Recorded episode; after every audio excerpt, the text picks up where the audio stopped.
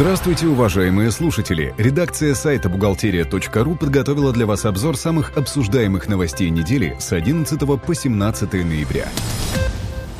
С нового года новый порядок заполнения платежных поручений. С 1 января 2014 года платежное поручение на уплату налогов и страховых взносов нужно заполнять по-новому. Так, с начала будущего года в платежных поручениях вместо кода АКАТа надо будет ставить код из нового общероссийского классификатора территорий муниципальных образований УГТМО. Изменился тип платежа, а также появится новый реквизит – УИН – уникальный идентификатор начислений, который будет присваиваться каждому платежу в бюджет. Новости от компании «Биратор». Как гласит федеральный закон, рекламой признается информация, распространенная любым способом в любой форме и с использованием любых средств, адресованные неопределенному кругу лиц.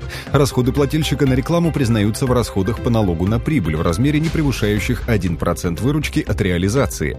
Поэтому расходы на рассылку СМС-сообщений рекламного характера могут быть учтены в расходах в указанном размере. Другие новости читайте на сайте www.birator.ru.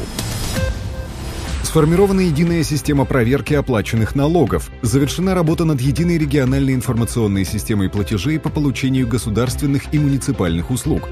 Благодаря этой системе заявитель может не предъявлять в орган государственной власти или муниципалитет квитанцию об оплате госпошлины или штрафа при получении той или иной услуги. Работники этих органов все отчеты о платежах могут увидеть онлайн во внутреннем документообороте. И физические и юридические лица могут узнать о своих задолженностях перед бюджетами разных уровней по принципу одного окна. В России хотят запретить хранение и оборот американских долларов.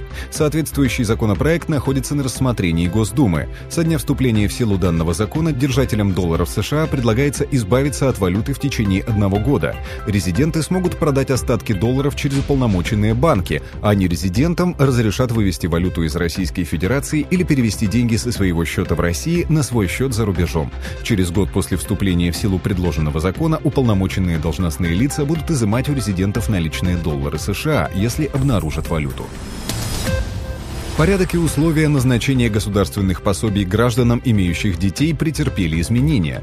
В соответствии с новым документом теперь пособий будут лишены граждане, ограниченные в родительских правах. Изменен состав документов, необходимых для назначения пособия при передаче ребенка на воспитание в семью. Прописан еще один случай, когда выплата пособия по беременности и родам ежемесячного пособия по уходу за ребенком осуществляется территориальным органом ФСС. Дисциплинированным водителям предоставят налоговый вычет с НДФЛ, который сейчас составляет 13%. Таким образом, получится, что при средней зарплате в 30 тысяч рублей на третий год вождения без нарушений автомобилист сможет получить назад порядка 11 тысяч рублей, что, по мнению парламентария, может уплатить транспортный налог либо страховку. С 15 ноября реклама табака окажется под запретом. Именно в этот день вступит в силу большинство положений федерального закона от 21 октября 2013 года.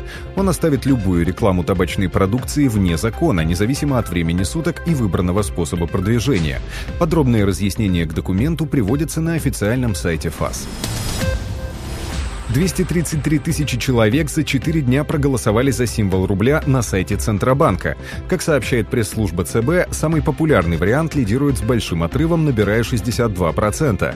Банкиры интригу пока не раскрывают, но явный фаворит в аналогичном опросе Прайма так называемый знак Лебедева-Торбеева в виде заглавной «Р» с перечеркнутой ножкой. Голосование продлится до 5 декабря. Утечка персональных данных подорожает в 70 раз. Штрафы за нарушение законодательства в сфере защиты персональных данных будут увеличены с нынешних 10 тысяч до 700 тысяч рублей. Перечень персональных данных, которые нельзя разглашать и публиковать, расширится. Об этом заявил глава Роскомнадзора Александр Жаров. На этом мы заканчиваем обзор важных событий за неделю. Самые актуальные новости вы всегда сможете найти на сайте бухгалтерия.ру. Спонсор этого выпуска – Биратор, электронная энциклопедия для бухгалтера.